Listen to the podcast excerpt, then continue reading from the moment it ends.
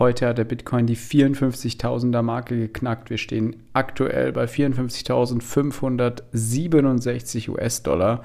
Und damit herzlich willkommen zur heutigen Podcast-Folge. Gabriel ist hier von Forex Impulse und wir überlegen uns heute, was wir am Kryptomarkt denn jetzt überhaupt noch holen können, weil es scheint ja so, als hätte man die günstigsten Preise schon verpasst oder werden so günstige Preise noch kommen? Wie gehen wir jetzt vor in einer derartigen Situation? Beziehungsweise ich kann euch natürlich sagen, wie ich vorgehe.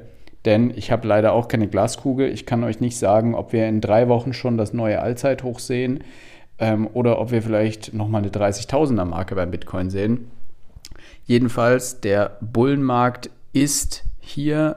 Wir sehen überall grüne Preise, egal welches Pärchen ihr euch anschaut, ob das Solana US-Dollar ist oder ob das Ethereum US-Dollar ist oder ADA, Dogecoin, AVAX, Link. Die meisten Kryptowährungen stehen auf die letzten 30 Tage gesehen gut zweistellig im Plus, also alle um die 20, 30 Prozent. Gibt ein paar Ausnahmen wie Uniswap. Wirklich Glückwunsch an alle, die Uniswap so lange in ihrem Portfolio gehalten haben. Ich hatte das auch nicht mehr nachgekauft in den letzten Monaten, aber ein größeres einen größeren Anteil in meinem Portfolio hat auch Uniswap ausgemacht. Hatte ich, glaube ich, sogar mal vor ein paar Monaten erwähnt in einer der Podcast-Folgen. Uniswap ganze 75 Prozent in den letzten ähm, ja, sieben Tagen quasi sogar schon. Hier kann es natürlich durchaus Sinn machen. Ich zumindest habe ein paar Gewinne realisiert. Wenn es solche enormen ähm, Anstiege gibt, wo man sagt, okay, ich habe jetzt mein Invest verdoppelt, dann kann es natürlich Sinn machen, einen Teil rauszunehmen. Während eines so starken Bullenmarktes würde ich aber davon abraten, wirklich enorm große Summen abzuverkaufen, denn es ist, wie soll man sagen, gerade jetzt, wo die, wo die Goldgräberstimmung ist, ist oft ähm, dem Ende kein Ende gesetzt. Ne? Heißt also, wir können genauso bei Uniswap ähm, jetzt noch, noch mal ordentlich weiterlaufen. Deswegen fahre ich eigentlich so, dass ich maximal die Hälfte meines Einsatzes verkaufe, damit ich schon mal mein Risiko minimiere und dann den Markt weiter beobachte.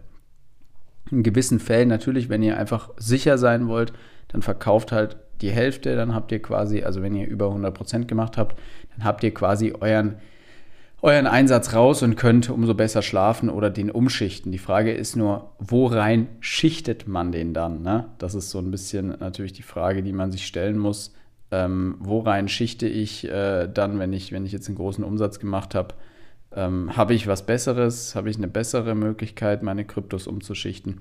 Das ist eben so ein bisschen das Problem, ähm, weil die meisten Kryptos sind enorm am Pushen. Also man findet jetzt kaum noch Kryptos, die nicht in den letzten 30 Tagen stark angestiegen sind. Quant wäre ein Beispiel. Quant ist da noch nicht so mit von betroffen jetzt in letzter Zeit. Ähm, wenn ich jetzt nur mein Portfolio angucke zum Beispiel. Aber die anderen, es gibt einfach so viele Coins. Wenn man sich auch diesen komischen Worldcoin anguckt, 221 Prozent in 30 Tagen. Also man sieht schon, es ist enorme Goldgräberstimmung am Markt und jeder steigt jetzt noch ein. Der Fear and Greed Index, der steht zurzeit bei aktuell 72, den kann man sich ja angucken. Bei CoinMarketCap zum Beispiel, die haben einen veröffentlicht. Das ist einfach eine Mischung aus verschiedenen Indikatoren. Bedeutet also, es geht um, um die Volatilität des Marktes, ähm, es geht um, um, um, viele, um viele verschiedene Geschichten, ne? auch um die, die Daten, die CoinMarketCap selber zum Beispiel sammelt auf ihrer Website. Es geht um Preismomentum, äh, auch bei, bei Stablecoins, Ab- und Zuflüsse in Stablecoins, lauter solche Geschichten. Wenn wir uns jetzt das angucken, dann stehen wir jetzt beim Fear and Greed Index ungefähr so wie ja schon, schon letztes Jahr, Mitte, Ende Dezember, beziehungsweise Mitte Dezember war das so. Da standen wir ziemlich weit oben. Um den 5. 6. Dezember rum hatten wir einen höheren Fear and Greed Index. Das ist nur ein Zusatzmerkmal, ne? aber dieser Index sagt natürlich immer auch aus Vorsicht.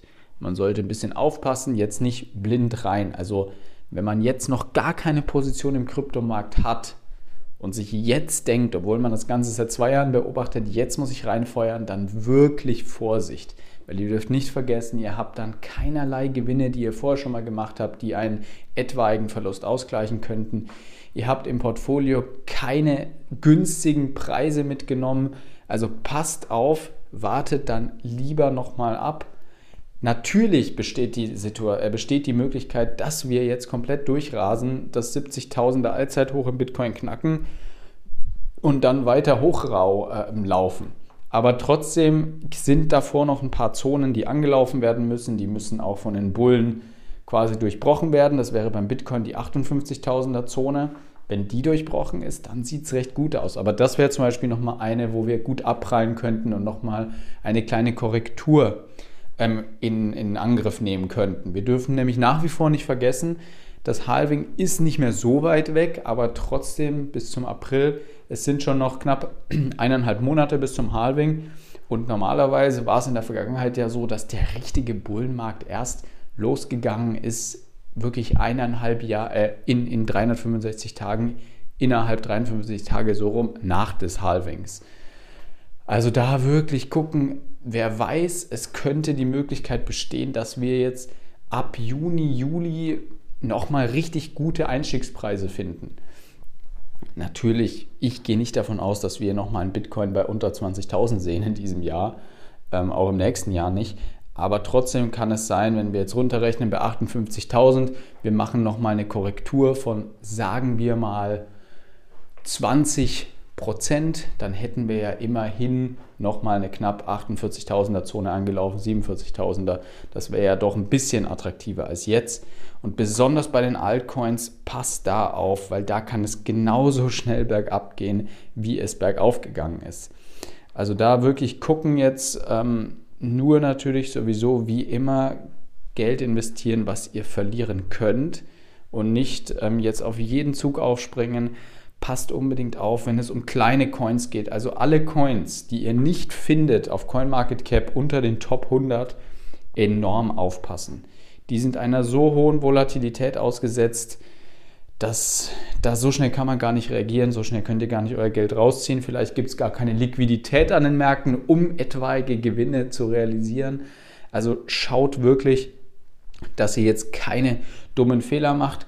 Guckt aber natürlich auch in eure anderen Portfolios, was machen vielleicht ein ETF, was machen vielleicht US-Aktien, die ihr im Portfolio habt. Wenn ihr da natürlich starke Gewinne irgendwo habt und die ihr realisieren konntet jetzt in den letzten Wochen und Kapital ist da, kann man natürlich gucken, ob man den einen oder anderen Coin noch mit ins Portfolio aufnimmt, aber natürlich trotzdem ähm, Vorsicht walten lassen und einfach schauen, wo bieten sich jetzt gute Einstiege und nicht einfach blind rein, weil dann werdet ihr euch mit großer Wahrscheinlichkeit die Finger verbrennen. Was nach wie vor nicht schaden kann, ist, wenn man einfach seine Sparpläne, Stichwort Sparpläne, einfach laufen lässt, nicht aussetzen, weil man denkt, oh, jetzt ist gerade teuer und dann, wenn man denkt, jetzt ist billig, schnell wieder anschalten, sondern einfach diese Sparpläne laufen lassen. Es gibt nicht umsonst diese ganzen Sparplanstrategien für Gold, für einen MSCI World, für irgendwelche Aktienpakete und Portfolios. Es gibt das auch für Kryptos und das ist, glaube ich, so die konservativste Art und Weise, in diesen Markt zu investieren, ohne sich Tag und Nacht Gedanken darüber zu machen. Natürlich vorausgesetzt, du hast dir gewisse Coins ausgesucht, die auch ein gewisses Potenzial haben, also eher größere Coins und natürlich ein großer Anteil Bitcoin und Ether. Aber das kann einfach nicht schaden, diese Geschichten laufen zu lassen, weil dann hat man auch nicht dieses ständige ja, diesen ständigen Stress auf den Markt zu gucken und zu warten, oh, was passiert, kommt da jetzt was oder kommt nichts, kommt jetzt mein Coin XY endlich oder nicht. Also, stay safe, ähm, passt auf, alle, die jetzt die letzten eineinhalb Jahre fleißig nachgekauft haben, Glückwunsch an dieser Stelle. Wir haben wirklich gute, gute Ergebnisse erzielen können in den letzten Wochen und wir hoffen natürlich, dass es weiterhin bergauf geht. Euer Gabriel von Forex Impulse, bis zum nächsten Mal.